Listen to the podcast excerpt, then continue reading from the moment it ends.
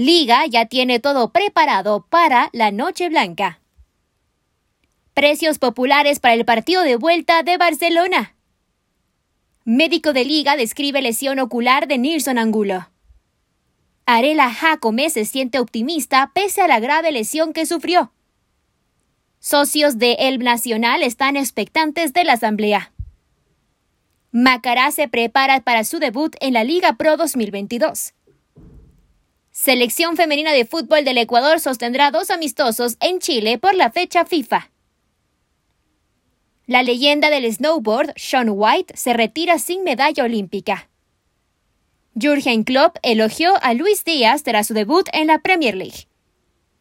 Máximo castigo a las protestas y mínima intervención del VAR en los torneos continentales de la UEFA. Martín López termina la etapa 2 del Tour de Oman entre los líderes.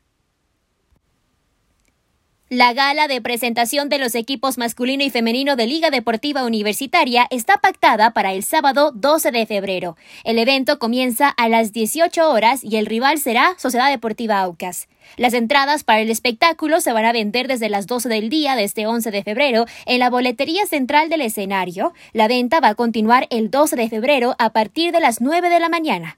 La comitiva de fútbol del equipo Albo ya estableció el precio de las entradas que irán desde el 15 dólares la general, 25 la tribuna y 40 el palco. En cuanto al aforo, el COE Nacional aprobó que se permita el ingreso de aproximadamente 20.000 aficionados, lo que corresponde al 50% del aforo general. La ceremonia va a abrir con artistas invitados, juegos de luces y juegos pirotécnicos.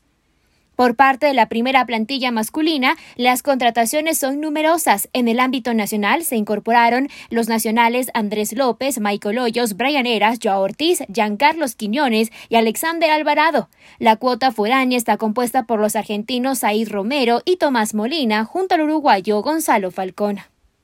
Liga va a afrontar el 2022 Copa Sudamericana, Liga Pro y Copa Ecuador. Su meta principal es alcanzar el título nacional.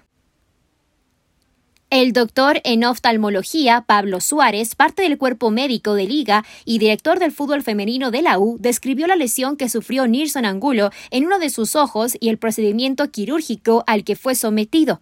Escuchemos parte de la nota que entregó al programa Jornadas Deportivas de Radio La Red. Universidad Católica presentó al plantel que lo va a representar en el 2022 y la indumentaria que usará tanto en torneos nacionales como en Copa Libertadores. El evento fue transmitido por las redes sociales del club este jueves en la noche. El trencito azul tendrá tres camisetas en esta temporada, la principal celeste entera con cuello blanco y dos alternas, una roja con vivos blancos y una negra con figuras en gris. Esta noche el cuadro camarata jugará un partido amistoso ante el Nacional en el Estadio Olímpico Atahualpa. El choque empezará a las 19 horas y será transmitido por la red y por las redes sociales de Teleamazonas. Escuchemos a Facundo Martínez, capitán del equipo en la noche de la familia Camarata. Una vez que culminó la concentración total de la plantilla de jugadores de Mácara en la residencia deportiva de la Providencia, esta semana los trabajos se enfocaron en lo técnico-táctico a órdenes del profesor Paul Vélez, quien va buscando la oncena base para lo que será el inicio del campeonato nacional. Este viernes el equipo jugó su primer partido comprobatorio ante Mushugruna a puerta cerrada en el estadio de Echaleche, donde el timonel ecuatoriano probó a toda la plantilla de jugadores, así como su estilo de juego en un equipo que tiene 16 nuevas incorporaciones. Los jugadores Aaron Rodríguez, Darío Mina y Ronaldo Johnson se ponen a punto en la parte física con el profesor David Sánchez, ya que por diferentes motivos no han trabajado a la par del resto de sus compañeros que estuvieron concentrados durante 15 días. Durante las prácticas futbolísticas internas, la oncena que ha utilizado Vélez ha sido la siguiente. Johan Padilla en el arco, Brian Hernández, Álvaro Cazula, Andrés Duarte y Fernando Mora en defensa. Luis Arce, Brian Nievas, Darío Mina y Aaron Rodríguez en el mediocampo. Iván Ortigosa y Tomás Bolsico en la delantera.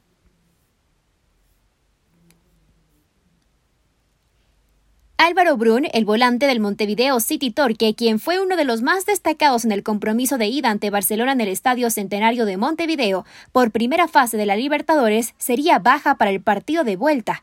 El próximo martes 15 de febrero se deberá jugar el partido de vuelta entre Barcelona y City Torque en el Estadio Banco Pichincha. En el choque de ida, estos dos equipos empataron uno a uno. Álvaro Brun, de buen accionar en el juego de ida, sería baja, ya que en las últimas horas recibió una interesante oferta de la Universidad de Chile. Desde Uruguay, el periodista César Melo aseguró que el jugador va a rescindir el contrato con el cuadro uruguayo para sumarse de inmediato con su nuevo equipo, por lo que no va a viajar a Guayaquil para medir al Barcelona. De todas formas, se va a esperar la decisión del jugador en las próximas horas. Jürgen Klopp, entrenador del Liverpool, alabó el debut como titular del colombiano Luis Díaz y dijo que ha sido uno de los mejores que ha visto en su vida. Díaz jugó 89 minutos en la victoria ante Leicester City y mostró sus habilidades para el desborde y tuvo varias ocasiones para estrenarse como goleador de los Reds. Tiene muchos movimientos interesantes y gran carácter. Es uno de los mejores primeros partidos que le he visto a un jugador. Pero hay que ver cómo se adapta. No hay prisa, dijo Klopp en rueda de prensa. Era una buena oportunidad para darle la titularidad porque Sadio aún no está listo y Mo venía de un torneo muy intenso. Luis salió y demostró quién es, añadió el alemán. Este fue el segundo partido de Díaz que ha jugado con el Liverpool, después de tener media hora contra el Cardiff City en la FA Cup.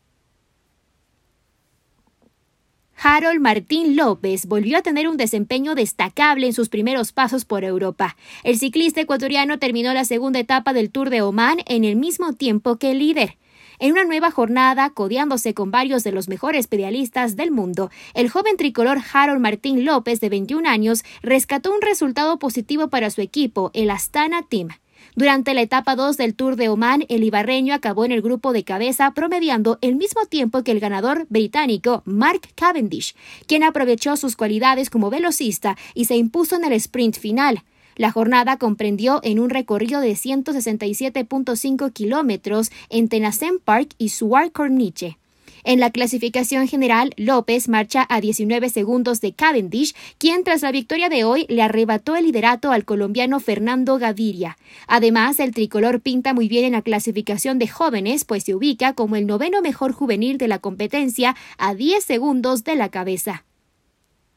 Amigos y amigas de la red, gracias por acompañarnos en el Noticiero al Día. Estuvimos junto a ustedes, Reinaldo Romero y Maite Montalvo. Que la pasen bien.